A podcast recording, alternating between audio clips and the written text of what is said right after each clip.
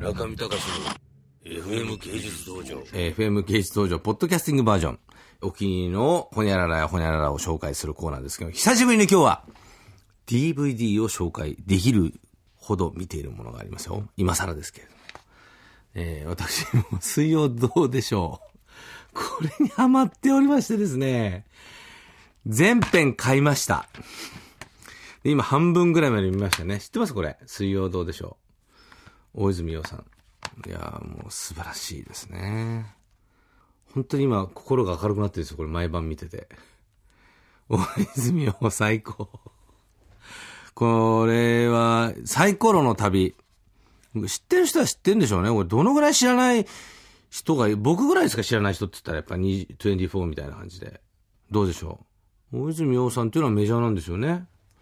あれですよね、宮崎駿監督の作品にもよく声優で出てらっしゃるっていうのをね、最近知ったんですけど。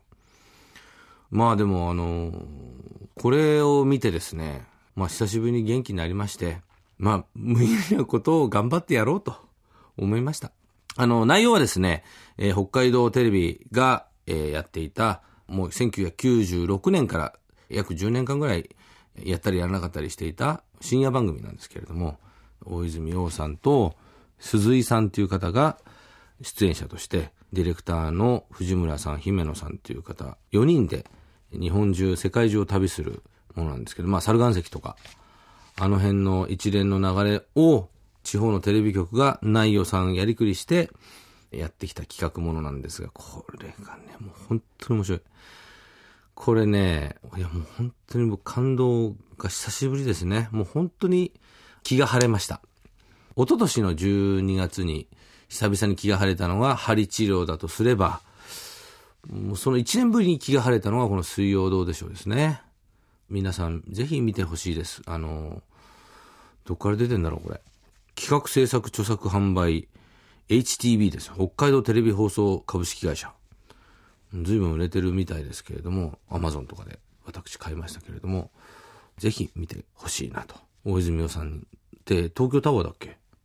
ね、うそうメジャーな、知りませんでした、僕全然。まあでもね、これを機に、どこかでご縁があればと思いましたけれども、あの、本当にありがとうと言いたい、この DVD。私が今手に持ってるのは、北海道212市町村カントリーサインの旅、宮崎リオードリゾート満喫の旅、韓国食い道楽サイコロの、韓国でもサイコロやったんだ、これまだ見てない僕。韓国食い道楽サイコロの旅。